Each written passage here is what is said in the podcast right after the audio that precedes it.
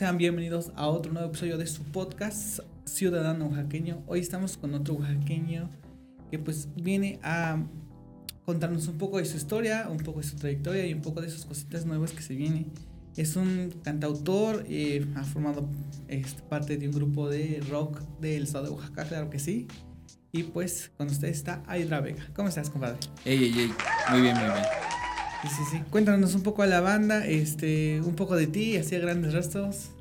Pues, pues soy vocalista de una banda de rock progresivo que se llama V-Enki, que sería como que lo, lo más distintivo de, de, de, donde he estado más tiempo. Y ahorita estoy haciendo lo que es mi proyecto solista, es un poco de rock folk, mm, como que varía en, en, en, géneros, pero la idea es como eso, ¿no? Como el rock folk.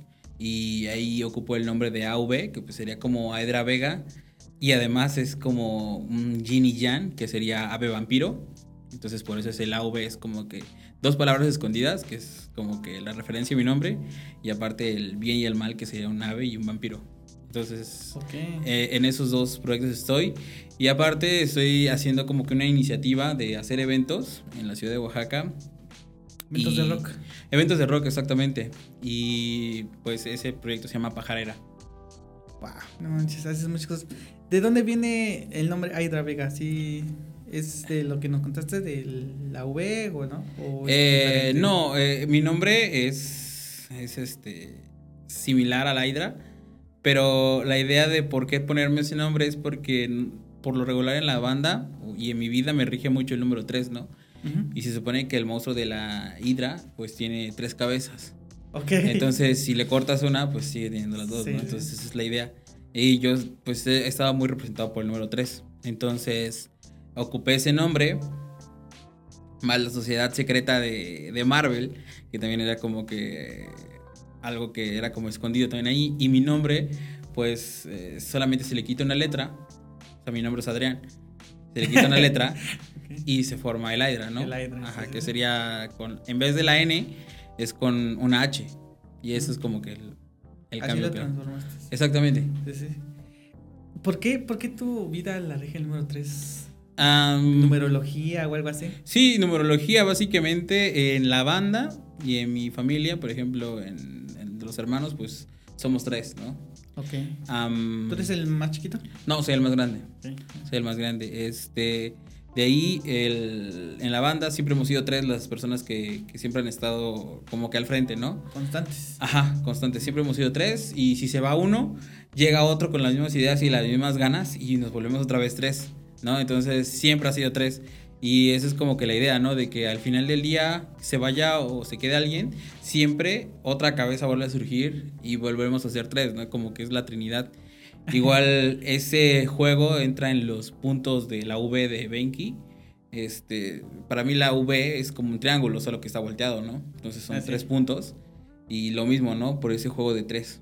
Uh -huh. Ok, ¿cuánto te diste cuenta de todo eso? Eh, pues me, me, encanta como que, con, como que darle un contexto más a lo que es este, pues las cosas, ¿no? Siento que, que a veces las cosas están en singular, por así decirlo, pequeñas, sí. sin, sin, dar un significado, pero lo divertido es encontrarle el significado de las cosas, ¿no? Como que yo soy mucho de pensar, mucho de ver qué se le puede sacar a esto, o pensar más allá de las cosas, ¿no? Y entonces es como que, pues eso, eso me dio pie a buscar eso, y además estaba muy entrada en la numerología, y, y también siempre he creído que las cosas son como en pares también, ¿no? Es como el bien siempre está ligado al mal, y, y, uno no puede existir sin el otro. Entonces, Venki también. Eh, eh, la V en realidad es un número 5, el número romano. Ok, sí, otra es un número, sí, es un número romano. Entonces, si multi, el número romano 5 es la carta del Papa en el tarot. Pero ¿La si carta es de qué? Del Papa. Del Papa en el tarot. en okay. el tarot. Las cartas del tarot. De, Exactamente. Que leen la mano, ¿no? Exacto. Y si lo multiplicas el 5 por el 3 sale el 15, que es la carta del diablo. Entonces será como que ese juego, ¿no? Entre, en la V está escondida el 5 y el 3, que dan como resultado el 15, que es la carta del diablo. Entonces está siempre un bien y un mal escondidos en, en, en, el, nombre, en el nombre de Ubenki, pero en solamente una letra V. Y además el número 5, o es un número que rige a los viajeros y vuelve a tener como que otra, otro significado porque lo ves de viajero, ¿no? De esas personas que... Ajá. ¿Por qué? ¿Por qué el número 5 rige a los viajeros? Es numerología. La numerología es como que eso lo, eso lo da, ¿no? Como que si tú buscas la numerología del 5, te da así como que el número que rige a los viajeros o a las personas que les gusta ver más allá o cosas, eh, explorar, explorar y así. Es como que algo muy, ahora sí que de la numerología, ¿no? Yo estaba metido en eso en ese momento y pues salió eso. Ok, güey, le, le, buscaste como mucho contexto a las cosas, ¿no? Sí, como sí, darles un significado, ¿no? Exacto. Del por qué. Pero siempre, siempre es primero escogían como el nombre y después le buscan el significado. O buscaste el significado y después nació el nombre. Busqué el significado y después ya salió el nombre. Ajá. O sea, por ejemplo, en, todo, ¿no? Me gusta mucho dejar como que eso de pues algo en las personas, ¿no? O sea, por ejemplo, eh, las personas cuando lo preguntan, pues se sorprenden, ¿no? Que en una letra, o sea, es solo una letra, porque V es, no es junto, no se dice Benki, sino es V Enki o quinto Enki. Entonces, en esa sola letra tiene englobado un montón de cosas. Entonces le estás dando como un significado enorme a solo una, solo una letra y eso es lo, divertido, ¿no? De hacer un nombre. Entonces, este, pues igual, el número 5, pues igual rige los cinco sentidos, los continentes y cosas así, ¿no?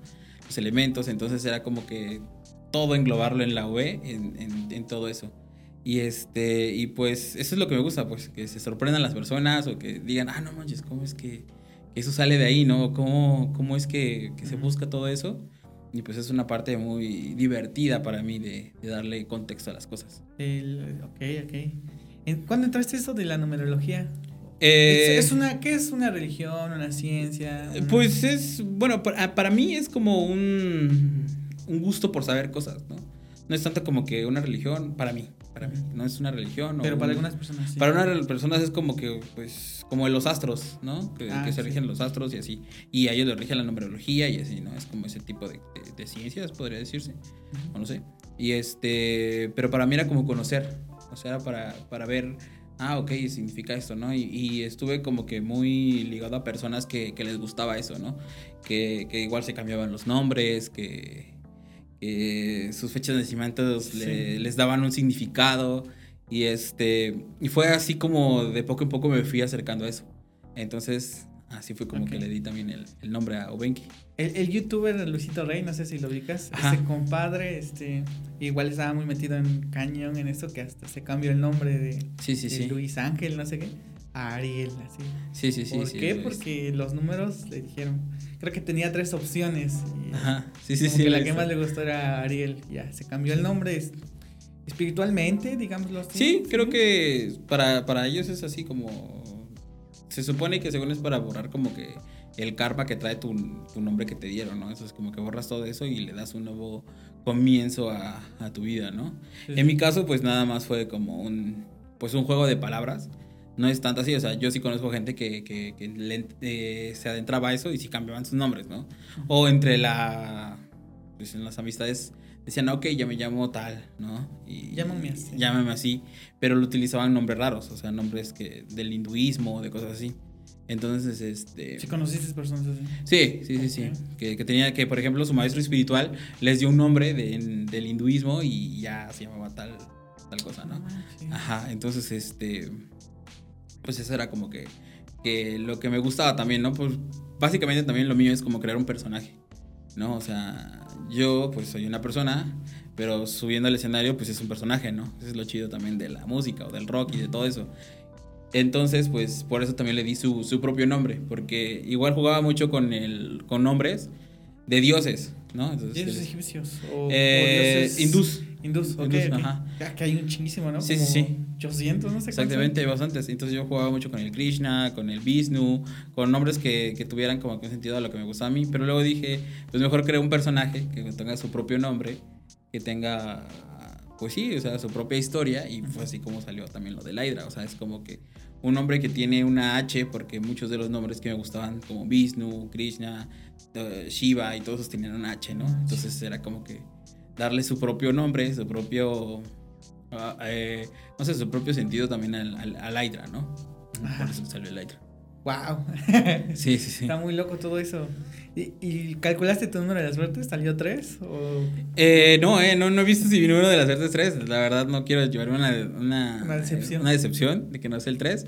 Pero pues realmente te digo, o sea, el número 3, no tanto por la numerología, sino por las cosas que, que, Sí. que- que tengo a mi alrededor, como mis hermanos, mis amigos de la banda, mis hermanos de la banda, pues son siempre 3, ¿no? Entonces, pues para mí el número 3 es como lo que me gusta. Sí, sí, sí. Siempre apuestas al 3. Sí, el 3 es el, el indicado.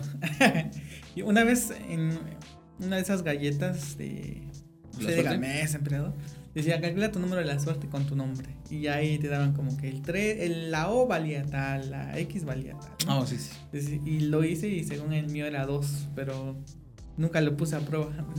ok, Vamos a pasarle siempre al 2. Pero no sé por qué nunca lo olvidé. O sea, Sí, una sí, vez que lo quedó. hice, dije, es el 2.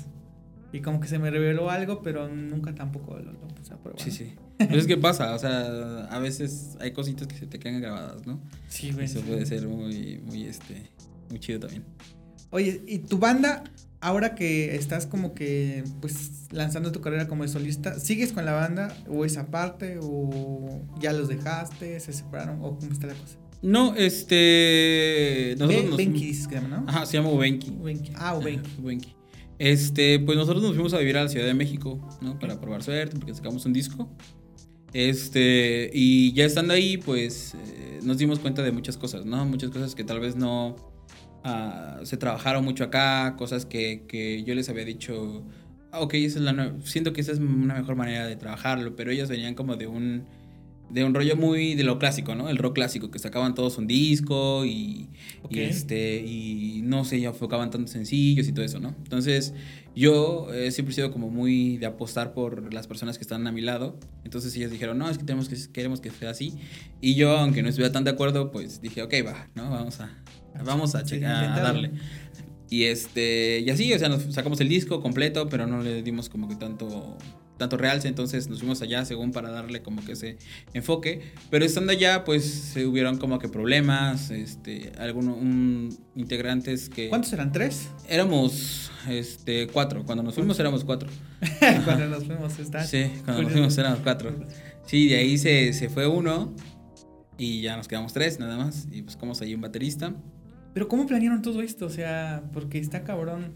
Aquí ya les iba bien cuando sacaron el disco, o sea, o justo para eso se fueron a México, ¿no? Para no sé, o sea, ¿quién tuvo sí, la idea sí. de decir, güey, en México está el pedo, vámonos para allá? Ok, este, pues fue mi guitarrista, se llama Alex, o ex guitarrista, porque ya también está. No, Este, es- ex guitarrista se llama Alex, y este, y mi ex baterista que se llamaba este, Manuel. No, ellos tenían esa idea de, de vamos para allá porque ahí va a ser diferente y no sé qué, ¿no? Pues sí, como que ahí, Este- ahí hay más gente. Sí, ahí hay más gente, ahí hay más este. Más raza. Sí, y eso y decían, no, pues es que pueden escucharnos a alguien y así la armamos y eso, ¿no? La, la clásica. La clásica. Nos va a encontrar un productor, Exactamente, nos va a esa, ir, mira. Este, no importa que empecemos tocando en cafés, pero una vez. nos- Exactamente. Wow, el, el sueño. El sueño, chilango, sí. es- no, y ese sería como el sueño, existe el sueño americano, ¿no? Y ese sería como el sueño del músico. Sí, sí, que va a ir a algún lugar y en un café o en un lugar y te va a encontrar dónde esa cosa. Y te va a dar una tarjetita así de Sí, llámame, sí, güey. sí, exacto. Entonces esos güeyes tenían como que muy, muy, muy esa idea y yo la verdad no, o sea, yo decía, no, o sea, es que se tiene que trabajar un chingo. Claro, güey. Si no, si no dominamos nuestro propio estado, ¿qué te asegura que vayamos a dominar un lugar que es una urbe más grande con muchísimas bandas? Donde hay muchísimas bandas. Exactamente. Como no- son nosotros que igual andan empezando y también quieren lo mismo. ¿no? Exactamente, eso y que, por ejemplo, aquí, ¿no? Tenemos uno que otro contacto, por ejemplo, estamos en nuestra casa, podemos venir, por ejemplo, aquí a hacer una entrevista, Claro. tenemos No la, ajá, exactamente. Ahí, por ejemplo, pagábamos un chingo de renta, teníamos que trabajar, era, era eh, o trabajar o ensayar o, y dedicarnos a la música, entonces era como Claro. que muy, muy difícil, ¿no? Entonces, pues llegamos allá. Eso, sin- ¿Cuántos años tenían? ¿Cuántos años tienes? Yo ahorita tengo 29. 29, ok. ¿A, la- ¿A qué edad fue eso? ¿Hace poco? Sí, hace poco, hace un año, de hecho. Ah, hace un año y medio. 28. Año y medio. ajá. ¿Y los otros también tenían esa edad? Eh, la mayoría sí tenemos la misma edad. De hecho, todos tenemos la misma edad. Solo el guitarrista que es Alex era menor, tenía como 27, 23 años más o menos. 23, 22 años, es algo así. Y dijeron, vamos a hacer el casting más chiquito.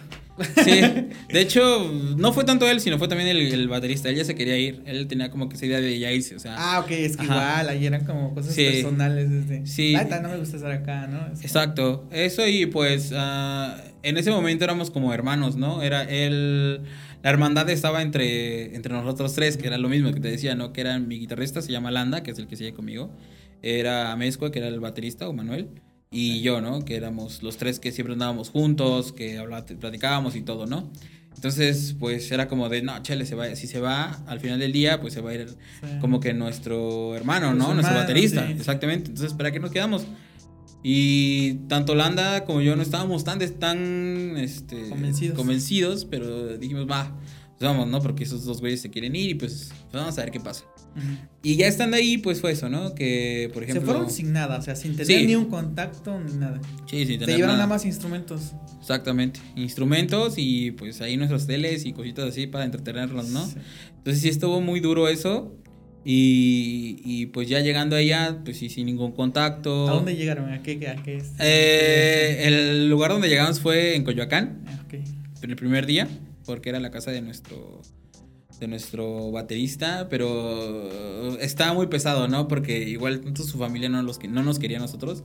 Entonces, este ese día escuchábamos así como que estábamos nosotros este pues arreglando nuestras cosas, ¿no? Acabamos de llegar y este, escuchamos así de, sí, pero que no se vayan a, a meter a los cuartos, ¿no?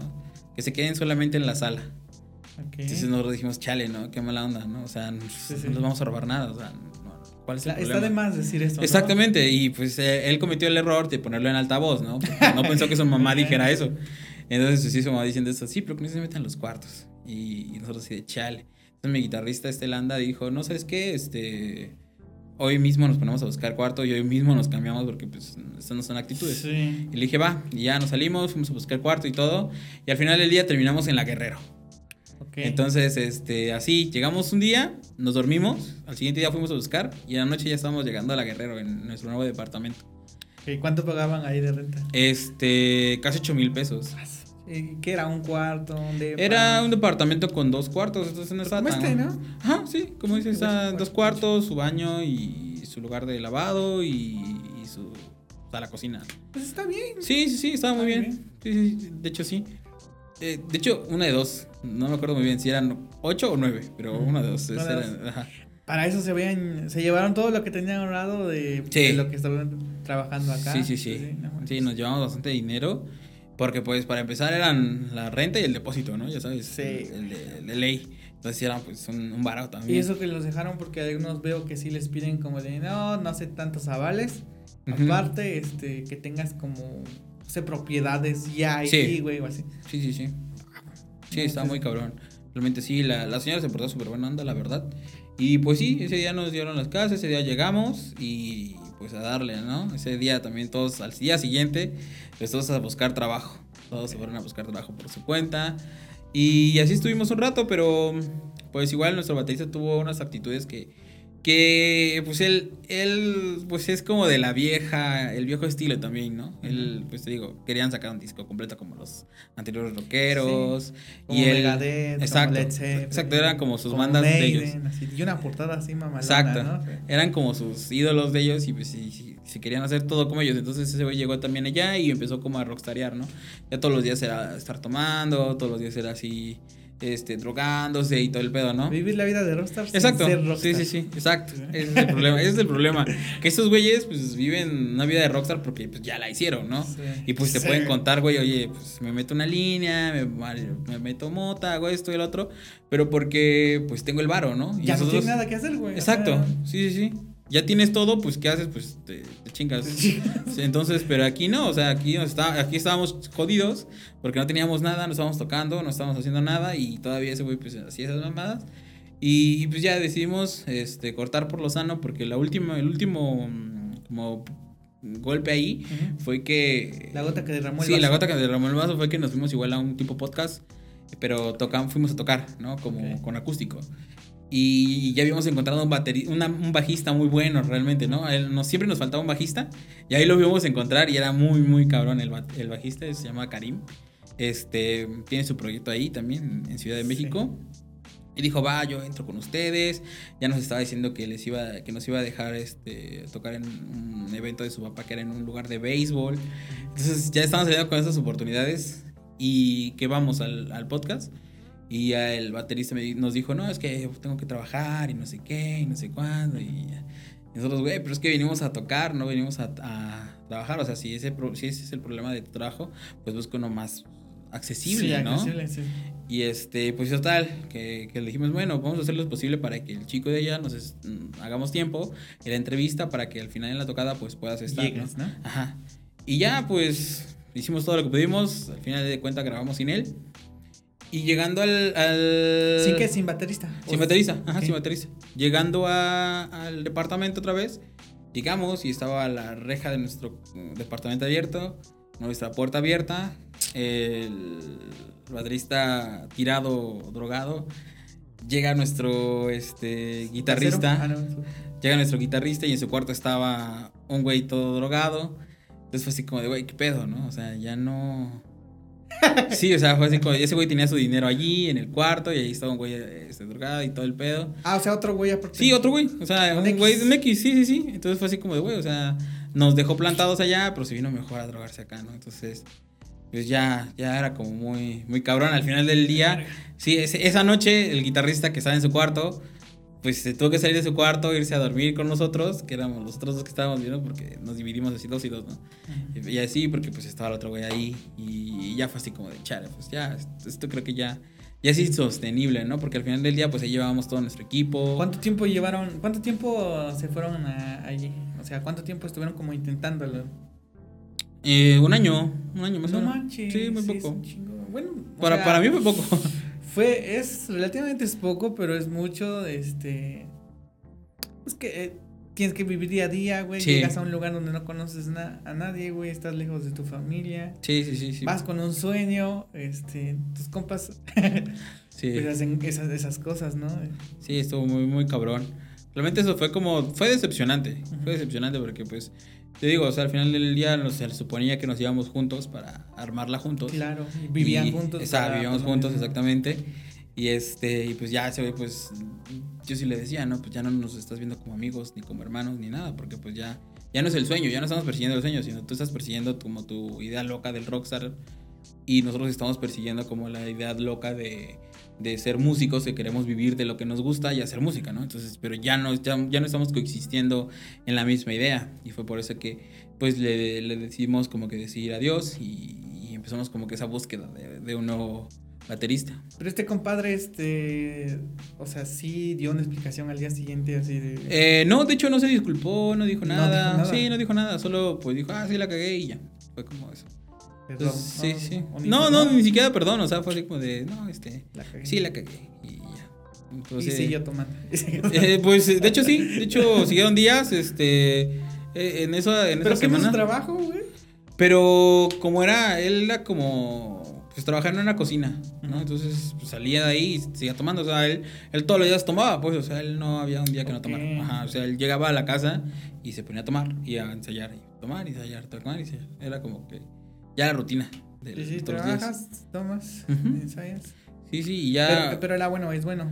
Eh, pues fíjate que, que, para nosotros era muy bueno.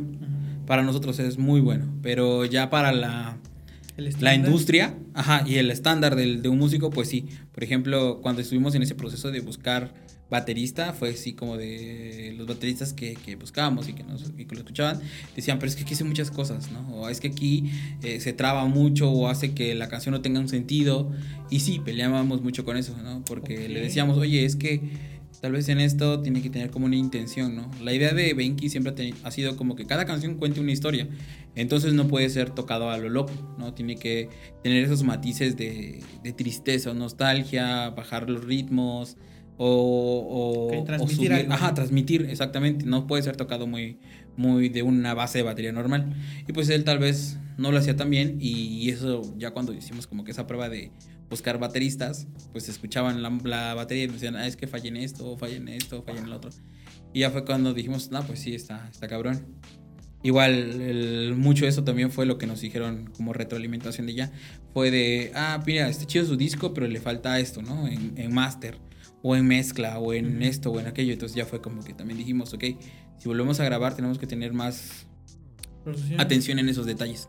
Sí, sí, sí. Entonces, pues, pues sí era bueno para nosotros, pero digo, para el estándar del, de los músicos de allá, pues era así como que, no tanto, ¿no? Wow, sí, sí, sí. Pues que, bueno, a veces sí lo que sobra es talento, mano. Sí, hay como mucha personas pues que tienen el talento, pero pues no tienen la oportunidad. sí. ya tienen como palanca, ya tienen contactos, te mueves más fácil. Sí, de hecho, eso, eso de las palancas, eso también fue algo que me, que me movió mucho en Ciudad de México, porque, por ejemplo, no, no creo que nosotros, o, en mi caso, sea muy, muy, muy buen músico, porque yo no soy un músico, yo soy este, pues un creativo, me, me denomino así, ¿no? Como que hago canciones, escribo y todo eso, pero no soy como que el experto en eso, ¿no? No soy un experto en músico. No eres como el niño prodigio que Ajá, toca un, exactamente. Un instrumento, ¿no? Sí, sí, yo compongo, por ejemplo, canciones con el bajo, pero no sé tocar, no sé notas, solamente me guío en los sonidos y, en base a eso hago música, Líricamente. Exactamente. Entonces, este, la cosa aquí fue, por ejemplo, que, que, yo sentía que los músicos con los que estaba, que era, por ejemplo, los dos guitarristas que estaba, o él, eran muy buenos en lo que hacían, eran muy buenos. Y en Ciudad de México, la primera vez que llegamos, fuimos a ver unas bandas y eran como a mi gusto muy, muy, muy fatales, ¿sabes? Era como muy cabrón eso. Y empecé como a valorar también la música de Oaxaca. O, la, o las bandas de Oaxaca más que nada. Porque cuando nos fuimos, mi, mi, intención también de irme fue como de vamos a ir para ver qué bandas hay ahí y este, con quién nivel, ¿no? Ajá, para, ver el nivel. Exactamente. Sí, dije, quiero ir allá y quiero ver ese nivel que tienen esos güeyes, porque pues por alguna razón están tocando tanto o se les abre tanto las puertas o algo así, ¿no?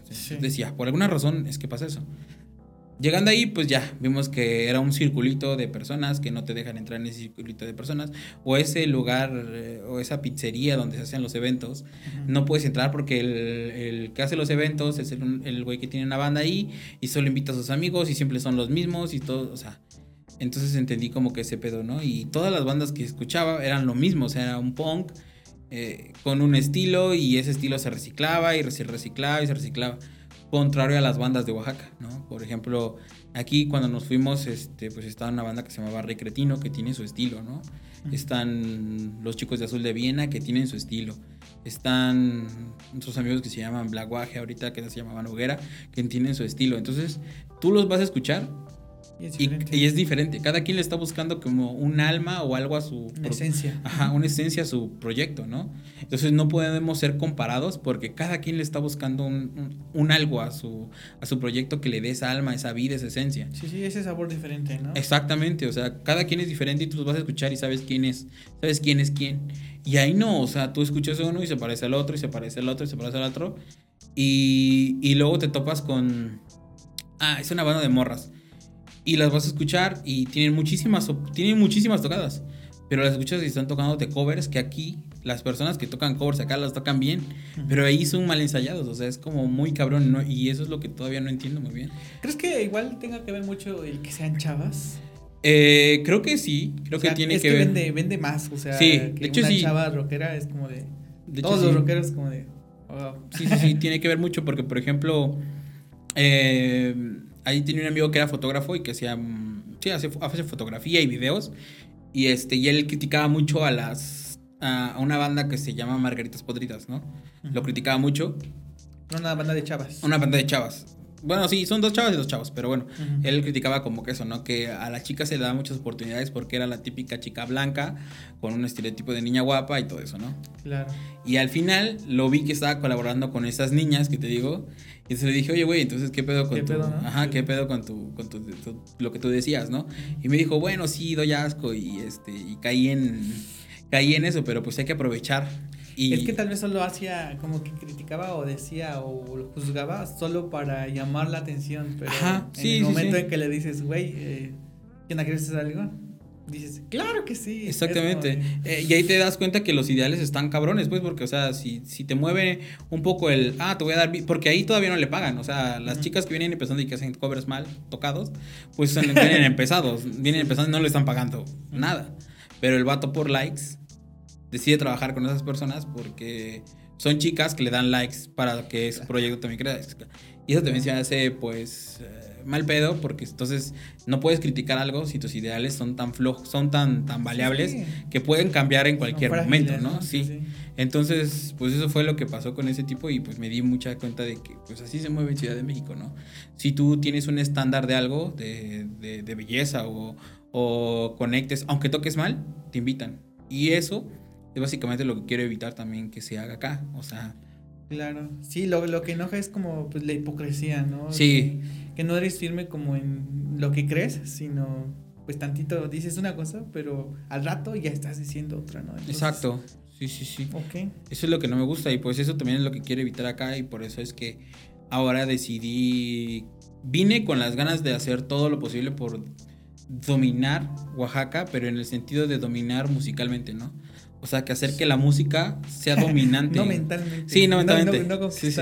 No sino musical, de que la música pues tenga como que ese, eh, no sé, ese, ese, sonido fuerte de que, mira, estamos haciendo música que podemos llevar a otros lados y hacer como lo hacen muchas oleadas de, de, de estados, por ejemplo.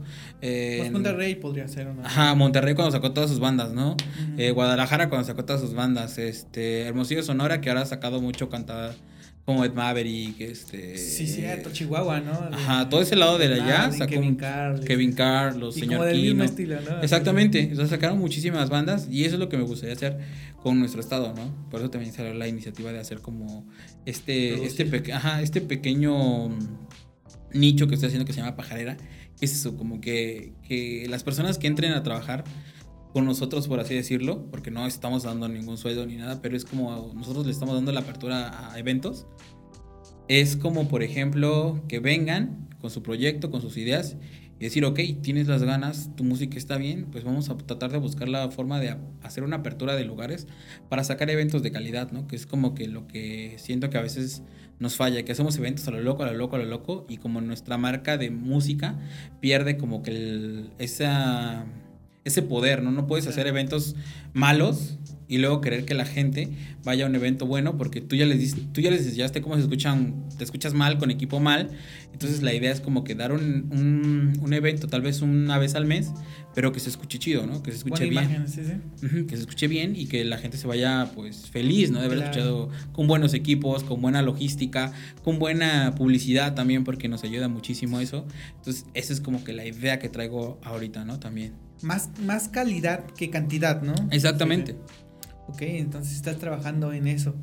Después de que este, surge este pedo con el baterista, ¿el baterista o el guitarrista? Es el baterista. El baterista, ¿no?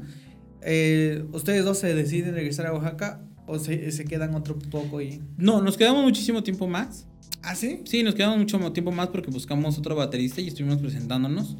O sea, sí llegaron a presentarse en varios lugares. Sí, sí, sí, sí, sí. Llegamos a presentarnos todavía. Pero este la cosa aquí fue la renta, ¿no? La renta de que tal vez este otro, eh, mi guitarrista con el que me vine también ya extrañaba estar aquí en su estado porque él no estaba tan conforme, ¿no? De haber sido desde, desde un inicio. y eso fue como que cositas que empezaron a hacer como que mermar también su, su actitud de componer y ya, ya cada vez ensayábamos menos. Y al final cada vez ensayábamos menos. Sí, sí, Exactamente. ¿De qué trabajaste allá? Yo trabajaba en una tienda de, de sistemas de seguridad como vendedor. Ok, ok. ¿Y el otro compadre? El otro compadre estaba en esos trabajos de call center. Entonces, por eso también me imagino que fue como más duro para él. Dicen que el call center es muy. Eh, sí, que te. Que te está medio Sí, está muy culero. Porque, pues sí, él llegaba luego así, ¿no? Como que se bloqueaba mucho. Ya no era. Él era como de aquí, componer todos los días. Y ahí componía, pues, puta, ya un poco y así, ¿no? Y pues siempre estaba sin comer porque pues el call center no le daba mucho dinero. El otro compa para subsistir también trabajaba, pero ya trabajaba más, entonces ya nos daba poco tiempo para ensayar o para tocar o para eso, para lo otro. Entonces ya habían bastantes cositas que nos hicieron pues ya decir, ¿sabes qué? Hasta aquí y, y pues vamos a regresar. O sea, ¿Se regresaron los dos? Sí, nos regresamos, Landa y yo, que fuimos como que los dos. El otro chico, pues, igual se quedó porque se enamoró, ¿no? Y este, pues se quedó con una morra ahí y pues por eso fue que se quedó, la verdad. Es la mamada ese güey. Sí, sí, sí, sí. O sea, también, esto también es lo que me molestaba mucho porque yo les decía, mira, si, van a, si vamos a ir, vamos, pero hay que tener bien centrado lo que queremos, ¿no? Vamos y vamos a buscar la forma de, salir adelante con la música. No hay que estar tanto pensando en morras, pero eso fue, fue como de, no, morras, güey. Entonces se fueron por morras, o sea, y, pues, pues yo no puedo decidir su vida, ¿no? Es como cada quien su pedo, pero sí fue así como de, ay, ya pues valió Sí, el pedo de, pues de las mujeres sí es como que difícil, güey, de contenerlo, güey, o sea. Sí, sí, sí. Casi, casi el ser humano busca por instinto amor, o sea, busca afecto, güey, sí, sí. Sí. Y entonces se regresan a, Oaxaca, ya con otra mentalidad, con otra... Este, el otro compadre, este, ¿ya no está haciendo música o sigue por su cuenta? Mm, pues, por ejemplo, eh, lo invitamos hace el día 26 de agosto de este, de este año, tuvimos un evento con una colaboración con una marca de aquí de Oaxaca de ropa y lo invitamos a que viniera, pero pues por lo mismo ya no puede estar viniendo para acá, ¿no? Ya es muy difícil de que venga de allá para acá y así y ensayemos y todo eso, entonces pues tomamos como que, o él tomó también como que la decisión de decir, ¿saben qué? Yo los puedo apoyar, pero de una manera ya más técnica, ¿no? Si ustedes tienen un trabajo o las rolas, pásenmela, yo puedo hacer arreglos acá, porque cada quien también, Benki ha sido como un, es una empresa, o ha sido como una empresa para mí. Entonces cada quien tiene su su rol. Su rol, ajá, y su departamento, por ejemplo, ¿no? Yo estoy, por ejemplo, con la publicidad, con los medios y esas cosas. Está, por ejemplo, Landa, que es completamente pura música y también hace como que cuando nos falta alguien, pues una audiciones o cositas así. Y Alex, que era el tercero, por ejemplo, él era como muy de técnico, de música, ¿no? Por ejemplo, eh, los acordes, hacer arreglos y todo ese tipo de cosas. Entonces, cada quien tenía como que su, su departamento en, su función, su, rol como Exactamente. empresa, ¿no? Exacto. Ok, este, ahora dices que ya te estás vendiendo como más solo, dices que ya, ya sacas una canción como solista, ¿no? Sí, exacto. Este, pues ya cuando llegamos acá, pues yo dije, ¿sabes qué? Creo que le voy a dar un break a Benki porque pues tengo que replantear las cosas, tengo que saber qué voy a hacer. Pero eh, yo ya tenía como que muchísimo esa idea de, de sacar mi música que traía como solista, ¿no? O sea, ahí también la estuve preparando. Y, dije, pues voy a llegar y, lo voy, y voy a hacer eso, ¿no? Voy a darme ese como esa oportunidad propia de, de, sacar mi música, porque siempre había sido como ver, ver por el conjunto o ver por la banda, ¿no? Entonces siempre fue como que yo sacaba mis canciones, pero decía, no, mejor invierto para esto, ¿no? De Benki, o para grabar Benki. Entonces en este momento dije, pues ahorita tal vez tuvimos un tropiezo, regresamos y eso, así que voy a darme la oportunidad de sacar mi música, a ver qué pasa. Y, pues llegué y luego luego me metí a, al estudio a grabar realmente, o sea, fue como muy, muy de, ese día llegué, esperé una semana, me contacté con un amigo que tiene un estudio acá que se llama Marabú y dije, pues voy, ¿no? Y ya, empezamos a, a grabar. Ya había sacado ya había coqueteado con esa idea del solista antes de irme. Entonces, por ejemplo, en YouTube está una canción que se llama Valle Azul. Claro. Pero si ya habías coqueteado con esa idea de solista es porque igual las cosas no andaban bien, ¿no? O no te cuadraban. Es que desde siempre tuve esa idea de sacar este sencillos, o sea, eh, ah, decías que tus compas querían como disco, ¿no? Ajá, ellos querían discos y yo quería probar otro tipo de cosas. Pero singles, singles, singles. Sí, sí, yo quería sacar este singles y de ahí fue formar un EP, ¿no? O sea, y, y pues siempre estuvo ahí esa idea, pues, o sea, siempre, siempre. Así estuviéramos súper bien. Yo siempre quería, yo tenía esa idea de hacer música por, por mi cuenta. Es que es, es, como se mueve la música hoy en día, ¿no? Más que nada, casi todos son sencillos, sencillos, sencillos. Y es que también es una forma más, más fácil de que la gente no te olvide. Sí, es pues casi como pues las redes sociales de que hay que estar como alimentándolas todo el Exacto. Entonces lo mismo va con los fans. Cada cierto tiempo. Darles un sencillo, exacto. Por eso siento que también funciona mucho eso para los artistas ahorita. Me atrevo a decir que casi ya la mayoría saca sencillos y después saca su disco. Pero ese disco luego no es tan bien recibido, ¿no? Porque cuando sacas pues a gran cantidad son 12 canciones y nada más te gustaron 4. ¿No? Y entonces en este caso, Benki tenía 12 canciones, pero de las cuales sentía yo que el potencial la tenían tal vez 4. Pero para escuchar esas 4 tal vez tenías que pasar por otras que tal vez no tenían el potencial. Y eso hacía como que pues la gente dijera, Ay, no, pues es que ya sé, ¿no? Sí, si no me gusta la primera, ¿para qué escucho? Exactamente, ¿No? Sí. exacto. Y por ejemplo, es, era así, ¿no? Por ejemplo, la primera estaba muy buena, pero la segunda tal vez hacía un, un bajón, y la tercera daba otro bajón, y la cuarta ya estaba chida, y así. Entonces, eso era lo que no, no me gustó mucho de, de esta forma de hacer el disco, ¿no? Claro, sí, cuando encuentras la, la chila, ¿no? Como, sabes cuál es la, la buena. ¿no? Exactamente.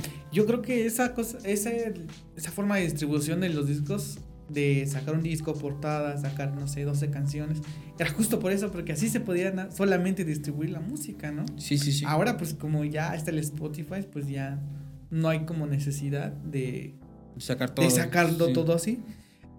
En Spotify está ordenado de esa forma porque así era antes, ¿no? Sí, exacto. Pero ahí, pero por ejemplo, yo sí he visto muchos eh, cantantes que sí son así, pues que sacan los sencillos y son los que pegan, o sea, ellos saben qué sencillo va a pegar. Por ejemplo, me encanta a mí ver muchos documentales de esos de, de bandas, ¿no? Por ejemplo, veía lo de Café Tacuba, ¿no? Que él- ellos tenían una persona extra que, que, que era como parte de su producción de ellos y hasta enumeraban las canciones, ¿sabes? O sea, decía, ah, mira, esta va a pegar y quitaban otra. Que tal vez no estaba casado con ellos, Sí. y que les gustaba, pero decían, no, es que tal vez no tiene ese potencial, y ponía esa, y, y sí, la que puso el productor, que era la de esta vez, creo que se llama, de Café Tacuba, pues fue una que ganó hasta un Grammy, ¿no? Entonces, a veces hay que saber cómo acomodar tus canciones o cuál poner para llamar y tener expectativa para que tu disco funcione cuando Claro. ya lo saques. Entonces, por ejemplo, siento que así, sacar un disco de golpe totalmente ya, ser un, ya es un error. Sí, sí, sí. Wow, está muy curioso eso de cómo a veces como esas cosas que dices que la- las productoras ya saben qué canción va a pegar, Sí. ¿sabes? Ya tienen como de esta viene fuerte, otra. ¿Qué crees que distinga una buena canción de una mala canción? O sea, Pues, a, a como lo siento ahorita, también va. ahora- depende ahora de sí. la promoción. Sí, depende de la de tu promoción y de la industria y del músico, ¿no? Por ejemplo, ah, siento que le ha resultado mucho a artistas como Ed Maverick o ese tipo de artistas que son más tranquilos, como que tener un, un lenguaje muy coloquial, ¿no? Por ejemplo, tienden a decir alguna grosería, que, o sea, no está mal, pues, sino una grosería que nosotros decimos como, ¿no? Casualmente. Como, sí. ajá, sí, como chinga esto y así, ¿no? O sea, y eso hace como que pues tú la identifiques y digas, sí, a mí también me pasa, ¿no? Yo también, Yo también hablo eso. así, ¿no? Exacto. Entonces ocupan lenguajes que son como más coloquiales y ya no tan rebuscados, que es como antes se buscaban, ¿no? Como que hablar muy bonito, yo qué sé, ¿no? Entonces siento que ese tipo que a veces suele pegar. También tiene que ver mucho la, el ritmo de la canción, las armonías que ocupes, para que ese, eh, tu, tu canción sea muy pegada. Por ejemplo, los corridos tumbados, ¿no? Tal vez la gente luego no entiende qué dice el chico Sí. porque tiene un léxico tal vez que no se identifica Claro. mucho, pero como el sonido está chido, pues te atrapa. Entonces, si la música de la rola está muy chingada, te atrapa. Y eso ah, también, por ejemplo, no sé. ¿Qué, qué otro puede ser? La electrónica, ¿no? Pues te vas como con el MDA, como ese tipo de música, nada más por el sonido, no te importa lo que dicen, a veces que nada son frases, pero eso también siento que, que va mucho el sonido y tal vez para los artistas mexicanos la, el lenguaje coloquial que ocupen, ¿no? Sí. Que esa jerga que te hace como que sentir que pues es como si te pasara a ti esa, Sí. esa canción. ¿Qué tanto sabes eh, acerca de, no sé, una vez vi un, no sé, video, documental TikTok, ahora ya no sé dónde lo vi, pero que hay como una progresión de acordes eh, que se les llama como, pues no sé, como que esa progresión de acordes está repetida en casi todas las canciones que han pegado. O sea, pero es Mm. una progresión en específica Sí, sí, que se sí. repite así. Sí, ¿Qué tanto es eh, cierto? ¿Qué tanto es falso? según yo tengo entendido que, por ejemplo, y sí creo que tal vez también lo vi, ahí donde lo hayas visto tú. No sé, igual. Ajá, igual sí. Este, pero, eh, por ejemplo, hay unos acordes que sí son muy utilizados porque tal vez el mismo productor en Estados Unidos es el mismo para, para varias de esas canciones. O sea, como que el chico utiliza esos mismos acordes y los va reproduciendo o cambiando de alguna forma y hace que todas las rolas sean como que hits. Pero creo que tiene que ver más que nada con el compositor, el productor de esas canciones. Eh, realmente no me acuerdo, pero sí vi que sí existe como que ese como que existe un, un productor que es un top para ellos en Estados Unidos, porque ese güey hace como que todas esas canciones se hayan vuelto un hit, ¿no? Entonces, tal vez no sé muy bien qué acordes sean eso, pero sí sé que sí existe esa persona que hace como que, que todas sus canciones que saca o que produce sean todas así. Sean un hit, ¿no? Wow. Eso está muy interesante. Eh, ¿Siempre te ha gustado el rock? O sea, no, porque me causa mucho interés. ¿Por qué rock? ¿Por qué no rap? He tenido muchos raperos aquí. ¿Por qué no electrónica? ¿De dónde nació ese amor a, ah, Realmente, eh, de hecho, no tengo ningún amor tanto por algún estilo. Yo crecí escuchando más que nada música disco, música en inglés como pop. Eh, mi madre me inculcó más que nada eso, ¿no? Ella, ella, era como muy pop. Entonces yo siempre tuve como que la música pop este, presente. presente. Ya como por ejemplo en, a los 15 años buscando esa identidad y todo eso, encontré bandas como más de rock emo o rock alternativo. Entonces me quedé con eso y ya... ¿Cómo a, qué edad? como a los 15 años, sí, 15, 13 años empecé a, a, los 13 empecé a escribir canciones, a los 13, y a los 15 ya empecé a darle como que esa, la, la armonía a las canciones y las letras, ¿no? Como que ya empezaba a componer, pero... ¿Hay más músicos en tu familia? Eh, no. Tú eres el único. Sí, sí, sí, soy como que el único de ahí. ¿Cómo se te dio la, la cosquita de escribir, porque, o sea, a mí me gustan mucho las rolas, pero nunca me he puesto a decir, ay, voy a escribir una rola. O, tal vez sí lo hice, pero no sé, es como de, eh. Pues mm, realmente fue como, pues yo era como muy fan de, en ese, a los 15 era muy fan de Panda. Y este, y no sé, como que siempre estuve como muy presente en eso, ¿no? Como que que, que escuchaba que pues ellos cantaban sus vivencias, sus, sus dolencias. Ah, y entonces yo decía, va, pues yo también las escribía, ¿no? Yo tengo eh, también sí, algo yo también, que yo también, exacto. Yo, por ejemplo, contaba lo que me pasaba en la escuela, lo que pasaba en mi familia o X cosa. Y así fui como que haciendo mis propias canciones. Antes no sabía cómo se escribían las canciones, ¿no? Entonces escribía como que toda tu libertad, de, ajá, todo, tu libertad del, de la escuela, todos los renglones, así eran mis canciones antes. Ya después con el tiempo pues empezaba como a hacer versos poco a poco, los coros y todo eso, que ya fue como que agarrar como que estructura cada canción que yo hacía. Pero eso fue más que nada como que sacar todo lo que, tenía dentro y que decía, güey, quiero que, se, que plasmar esto en, pues en letra, nada más. Digo, a los 13, a los 14 no, nunca tuve como ese acercamiento a la música. Ya a los 15 fue que, que como que empecé a conocer amigos que eran músicos, este, y todavía seguía así como que en ese proceso de, encontrar qué era lo que quería, ¿no? Saliendo ya de, la prepa, fue que, decidí hacer música con, con, amigos, porque me presenté en un evento de talentos y dijeron, ah, pues canta bien. Y yo dije, ah, pues de aquí soy, ¿no? ¿Solo cantabas? ¿No tocabas ningún instrumento? No. Okay. No, cantaba y pues fue así. Y pues ya decidí este, hacer mi banda, bandas pequeñitas que van así de poco a poco. ¿En la prepa? En la... saliendo de la prepa, de hecho. Saliendo de la prepa fue que ya decidí hacer como que música. Pero ahí también fue como que un proceso de que estaba como en ese pedo de, de los chavos, ¿no? O sea, de que pues este, te está yendo bien en la música o así y ya te juntas con, con güeyes que son del arte y así, y hacíamos fiestas y todo ese, ese rollo. Y este, llegué como que a tener un problema ahí porque en una de esas tuve como que un pasón de, de droga. Y este. y, Pero ya. No, no, este. Después de la prueba ya no seguiste estudiando. Este. Ya no, me dediqué completamente a trabajar. Wow. Y luego ya este. Y música, música y trabajo. Ajá, música y trabajo. Y este. Y luego ya tuve como que esos coqueteos también todavía con la escuela y todo ese rollo, pero ya fue así como dije, no, no, no. O sea, como que no es lo mío, ¿sabes? Este. Ni siquiera producción musical ni nada. Bueno, que antes no existían muchas de esas cosas. No, no, no, había tanto eso. Era nada más ingeniería o licenciatura y sí, sí, se acabó, ¿no? Sí, y, este. Y es que no sé, o sea, como que he tenido como que. No, tengo como también un poco de TDAH, entonces como que no me concentro tanto en las escuelas, la verdad. Ni en, las, ni en, ni en el estudio de, de la música. Por eso te digo que yo realmente me considero más que nada como un creativo. O sea, tengo la idea, y la plasmo en ese momento, ¿sabes? O sea, tengo la idea, busco los instrumentos y voy a ocupar un instrumento y lo, y lo hago en ese momento y ya. No, no, me interesa, no me interesa si suena bien o no, sino simplemente hacer la idea y que quede bien. Eso es como que lo que siempre hago. Igual en, cuando dibujo o cuando hago, por ejemplo, el logo del, del disco de Benki, pues fue totalmente así, ¿no?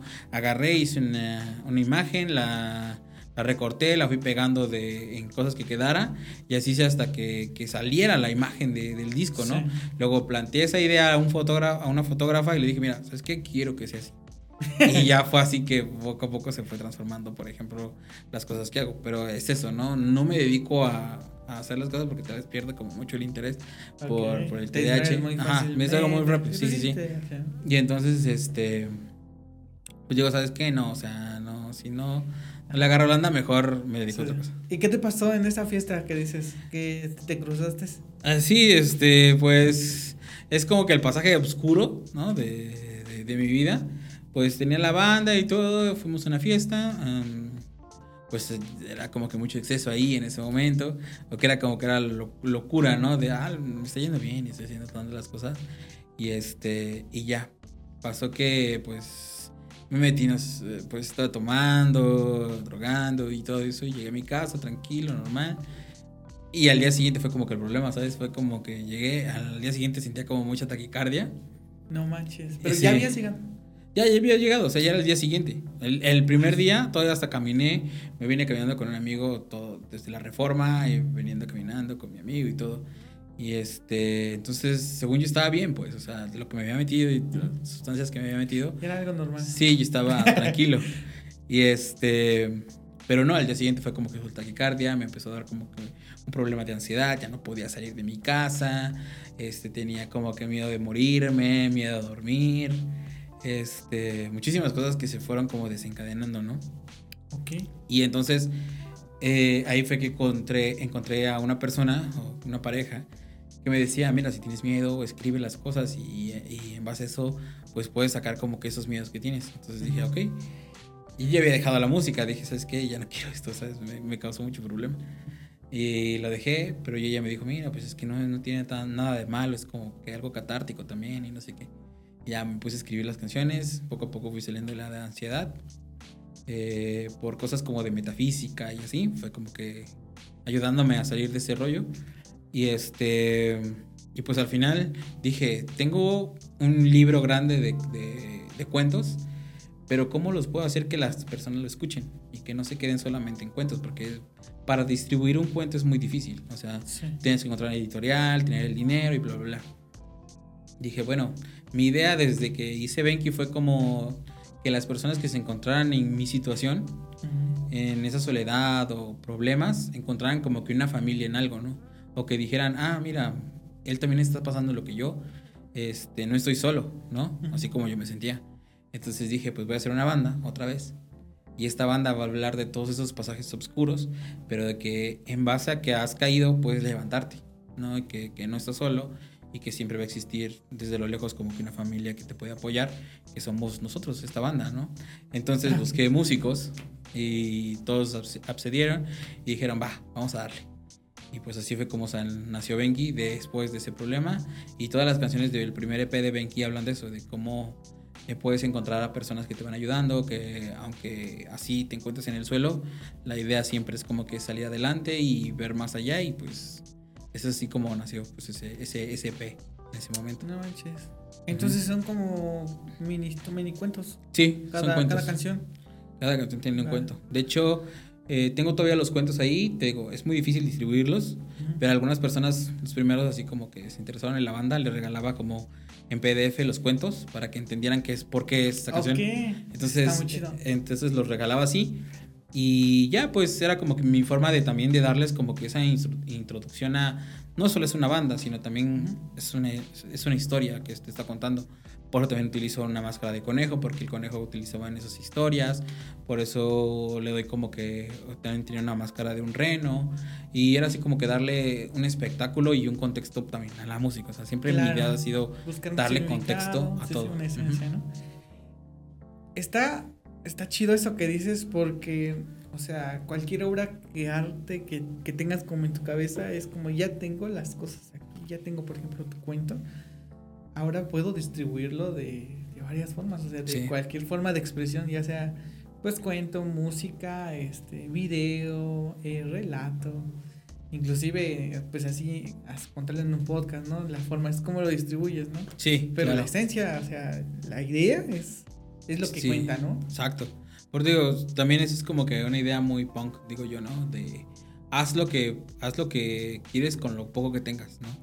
Entonces, pues eso fue mi idea, o sea, mi idea era, mi idea siempre ha sido como muy ambiciosa, ¿no? Darle una familia a las personas que se sienten como me sentía yo en ese momento solos o como a veces nos sentimos, porque siento que pues no va nada más en esa sensación, ¿no? sino en muchas, en muchas en la rebeldía y todo ese problema que a veces las personas se sienten muy solas.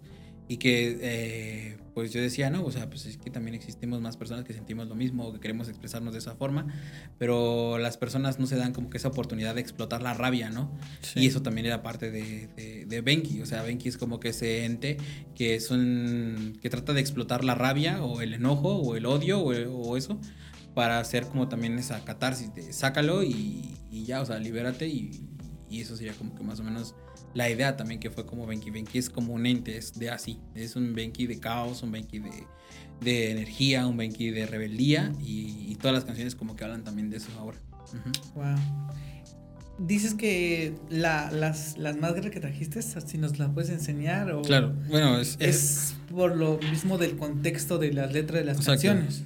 Okay. Sí, por ejemplo, eh, no traje la máscara porque realmente está uh -huh, sí. muy grande. En, creo que en, en, el Instagram pueden encontrar ahí... Sí, exacto, en el Instagram lo pueden encontrar. Tocando. Pero traje una máscara que acabo, acaba de hacer para lo del evento, que es este, de un un pasamontañas de conejo con sus uh -huh. Sí, sí, es como. Entonces, es un pasamontañas de conejo y pues tenía pensado ponérmelo, pero pues también como vamos a hablar de, de qué es Hydra Vega, no tanto como los personajes que utiliza, pues dije, bueno, los llevo por si acaso, pero pues sí. ahora sí que, que, que, que, siempre están ahí, ¿no? Son como que esos personajes que cada, cada, cada proyecto tienen. Por ejemplo, ahorita estoy utilizando una máscara para lo de AOV, porque era como un ave, no sé si se ve. Sí, sí. sí. Y este, y por ejemplo, Benki pues siempre es un conejo, ¿no? Benki es un conejo o un reno, va, va, variando. Por ejemplo, ahorita tengo la idea de que sea un búho porque da como que la V en sus cejas, okay. forma la V, el reno forma en sus crestas una V y el conejo en sus orejas forma la v. la v. Por eso siempre han sido como que animales que, una, se identifican con, el, con la etapa que está pasando el eh, Benki y con la V, ¿no? Son como esos tipos de, de cosas. Sigo buscando también ahí los el contexto para todo. el contexto, ¿no? Uh -huh. de, de, de, las cosas. Wow, qué genial. Pues eh, nada, tú, ¿qué, qué, qué proyectos tienes a futuro? Um, ¿qué, ¿qué, viene nuevo? Ok, pues ahorita con Benki se viene lo que es grabar un sencillo de nuestro nuevo, nuestra nueva producción que se llama Alter Egos. Ok, ya con otro. Con otros integrantes, sí. Okay. Se acaban de integrar este bajista, se llama Cypher. Como tal, el grupo no ha muerto, entonces. No, sí. no, no, no. Se, seguimos, te digo, el día 26 tuvimos nuestro primer evento acá.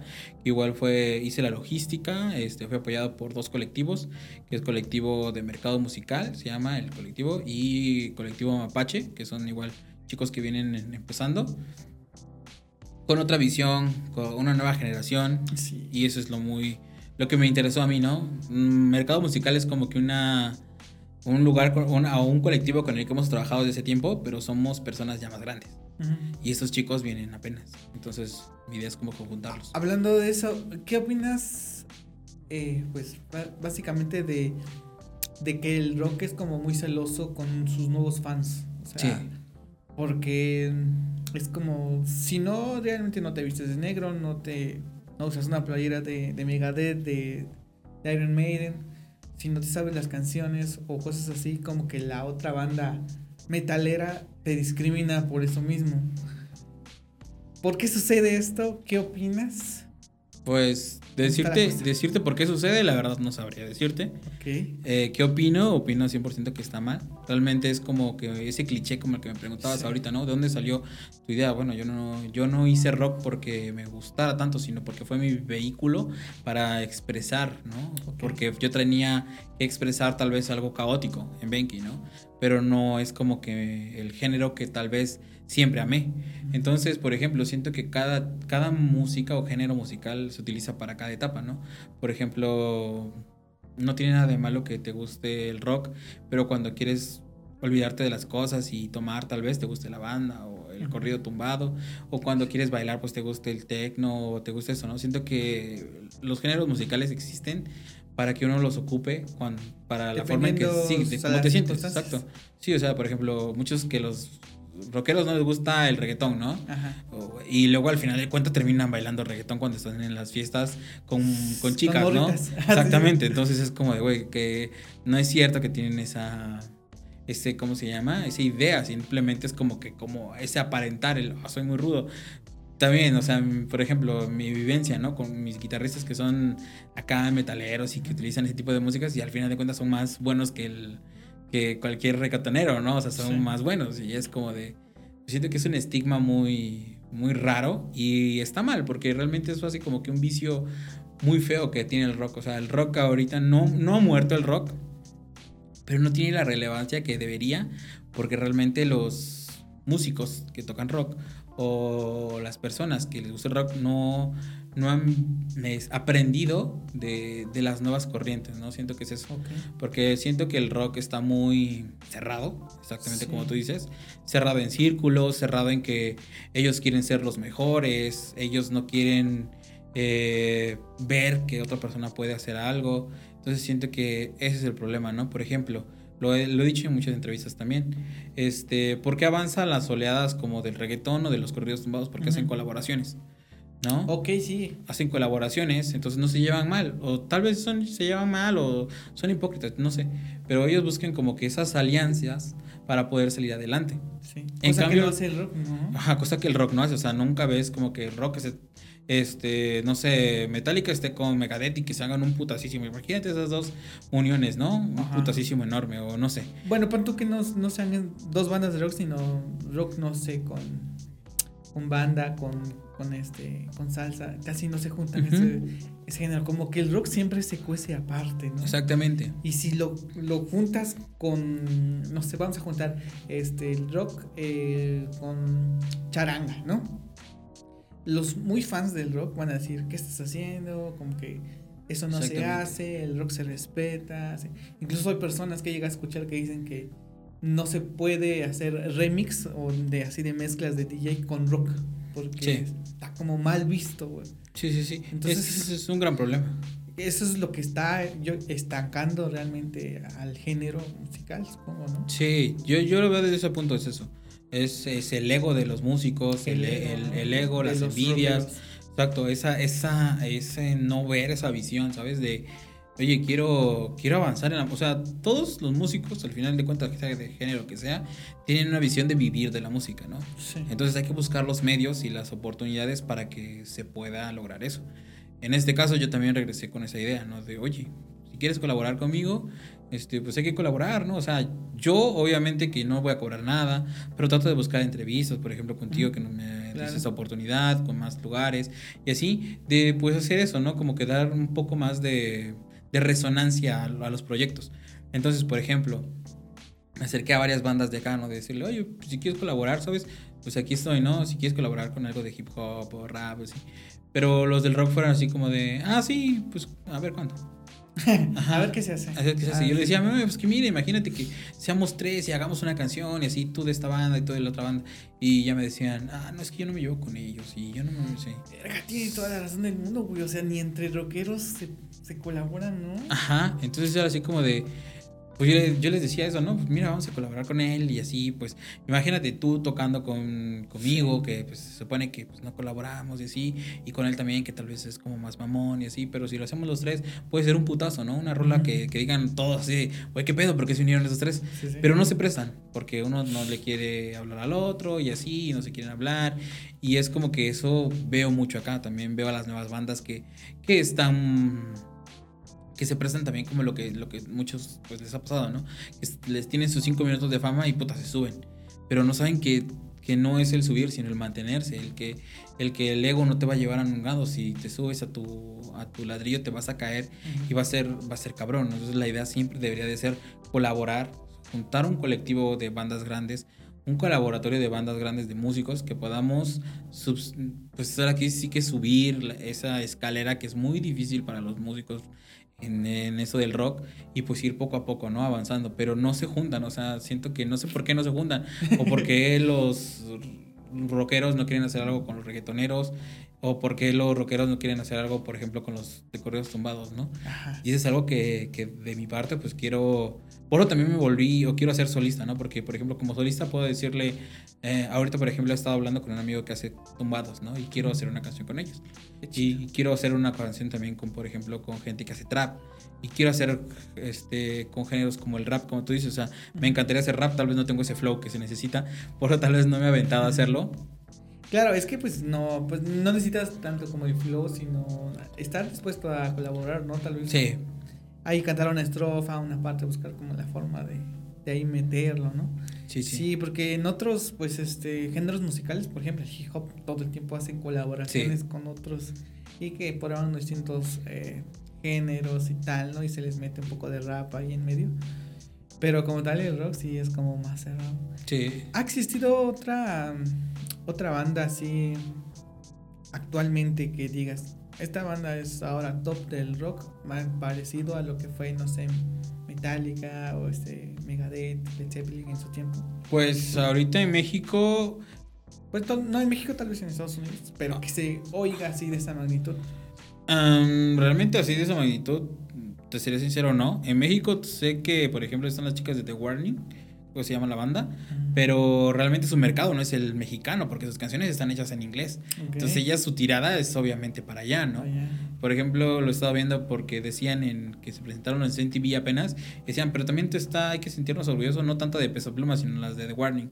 Yo dije, no tanto, porque ellas están cantando en sus canciones Sí. en inglés y su mercado que quieren llegar ellas es el estadounidense, lo cual no está mal porque cada quien tiene su visión de su proyecto. Claro. Pero ellos no si, si te estuvieran vendiendo, por ejemplo, lo que hacía Café Tacuba, ¿no? Que metía sonidos mexicanos en un contexto rock punk y que luego hacía pues esa música Café Tacuba, eh, eso sí es poner en alto la música de México. Claro, y en Pero- español. Exacto, y en español, pero estas morras están sacando música de, de Estados Unidos con el idioma de Estados Unidos y es tú, México, no eres su, su, mercado al que quieren llegar completamente, quieren llegar a otro lugar. Entonces, por ejemplo, en México sería como esas chicas, ¿no? He escuchado, por ejemplo, yo ahorita no me, me he clavado tanto en el rock, la verdad me encanta lo que es el, el corrido tumbado, me, me gusta por ejemplo el reggaetón, me gusta eh, mucho el trap, me gusta mucho ese tipo, tanto el rock ahorita por ejemplo no, no es como que mi, mi fuerte, existe una banda pero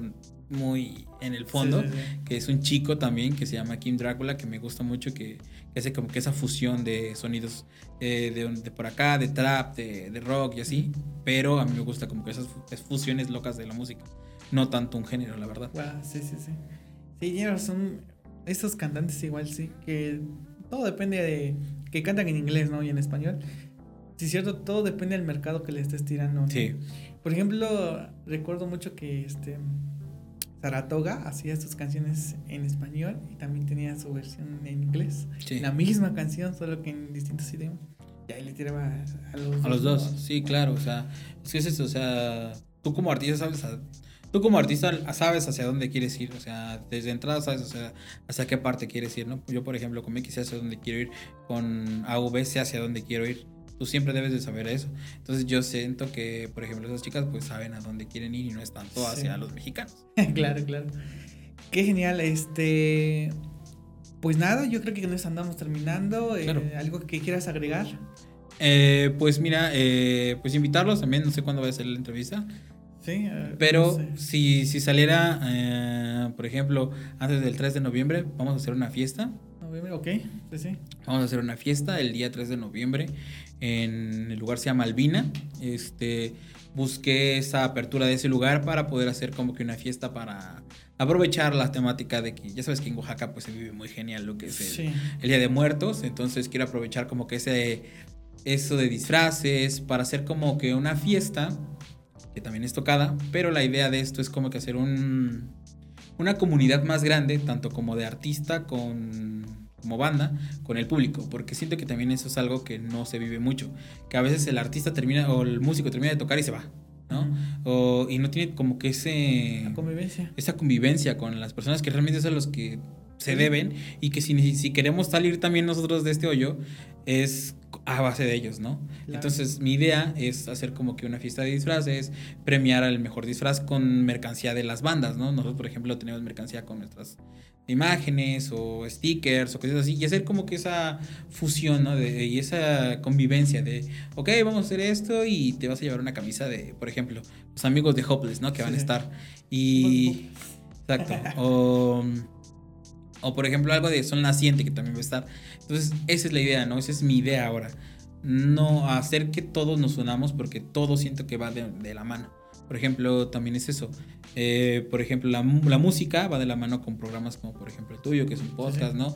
O medios de comunicación y medios de radio, así. Porque uno le da. Claro, exposición. Le da exposición al otro, nosotros te damos contenido. Tú nos ayudas también con nuestro contenido. Y es eso, ¿no? Como que ir. Así, haciendo grande, exacto. Una colaboración de medios con el artista. Y hacemos más grande esto. Entonces, eso también es mi idea ahora llegar como que a eso, a colaborar con muchas personas, que esto vaya siendo de poco en poco hacia arriba y también colaborar con las, de esa forma como los meet and greet con, con, las, con el público. Este, entonces el día 3 vamos a tener eso, ¿no? Es una tocada fiesta de disfraces. Van a estar eh, los chicos de Hopeless, van a estar eh, Sol Naciente, va a estar Ubenki, este, AV, pues voy a abrir el, el evento. Va a estar otra banda que se llama Mask, va a estar una banda que se llama Torus. Entonces vamos, va a haber como que una buena parte de bandas. Va a ser un evento que voy a estar colaborando con los chicos de Colectivo Mapache, que son los que digo, son estos nuevos chicos que vienen igual, esta nueva generación de, amigos que vienen haciendo eventos, que también su idea es esto, ¿no? Es exponer, exacto, exponer a las bandas, a las bandas con las que vienen trabajando. Y pues ahora sí que esa es como que la parte de pajarera la parte de, de Aydra Vega con Pajarera, la parte de Benji, pues te digo, es el sencillo que, se está preparando ahorita, que ya es un nuevo, un nuevo material que se va a llamar Alter Egos. La idea del alter ego es como que, que se va a representar en todo, todas las canciones que van a formar un disco, pero lo vamos a sacar por sencillos esta vez. Es qué pasaría si una persona que es totalmente blanca es, atrapada por su parte negativa, ¿no? O por su parte oscura. Y qué pasaría si esa parte, el ser humano negro, o con toda esa maldad es atrapada por su parte buena que tiene por dentro, ¿no? Entonces como ese juego de, del bien y el mal en todo el disco de Alter Ego. Y como AV, pues ahorita ya estamos acabando lo que son tres sencillos. Entonces esperemos que, que en este año salga el primero. Realmente ya el primero ya, saca, ya está terminado. Ya nada más estoy terminando lo que son los otros dos sencillos. Y pues sí, ya viene como que puras canciones nuevas en cuestión de AV y Benki. Qué genial, qué chido. Y la neta sí, pues nada, felicidades, la neta está muy chido tus proyectos. Muchas gracias. En especial, este, me da mucho gusto que andes impulsando eso, como tú dices, que salga una oleada de artistas eh, o de talentos de Oaxaca. Porque sí, o sea, lo vemos mucho de Monterrey, de Guadalajara, de Chihuahua, como esto de la oleada de Mavericks y todos. Pero no hay como algo que represente al, al sur, ¿no? A, sí. a Oaxaca más que nada, más que nada. Creo que es porque es más difícil, ¿no? Porque, o sea, casi la mayoría de los mexicanos está más preocupado del que va a comer mañana. Claro. Que el estar creando como, pues, enfocándose en cosas artísticas. Que es más difícil vivir de eso, ¿no? Y qué chido que tú lo estás intentando, qué chido que estés sacando proyectos como Pajarera, que están impulsando eso.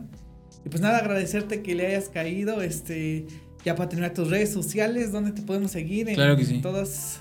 Pues me pueden encontrar, básicamente la que se utiliza más, o que utilizo más es Instagram. Eh, como solista estoy como A, A-V, solista. En Instagram, este, o AV solista. Eh, en, el buscador de Google pueden poner VEnki y eso encuentra todo. Ahí está, por ejemplo, el Instagram, es el mismo, Facebook, YouTube, Spotify. Este, y Pajarera igual está en Instagram nada más por el momento, porque pues es como que esa idea piloto de ver si funciona, si no funciona. Por ejemplo, ya sacamos el evento del día 26, ahora vamos por el día del 3 y vamos a ver cómo se siguen sumando, ¿no? La idea de Pajarera por el momento es crear eventos de calidad con bandas de calidad. Eso es como que lo de ahorita. Entonces, este, pues eso serían mis redes sociales. Pajarera MX, MX AV Solista en Instagram y Venki en todas las demás. Va que va. Sale, pues vamos a, dejar todas las redes sociales de, de aquí, de los proyectos y de aquí del amigo. Aydra Vega. Sí. en la, aquí abajo en, este, en la descripción para que vayan a seguirlo. Eso ha sido todo amigos, espero que les haya gustado y hasta la próxima. Nos vemos.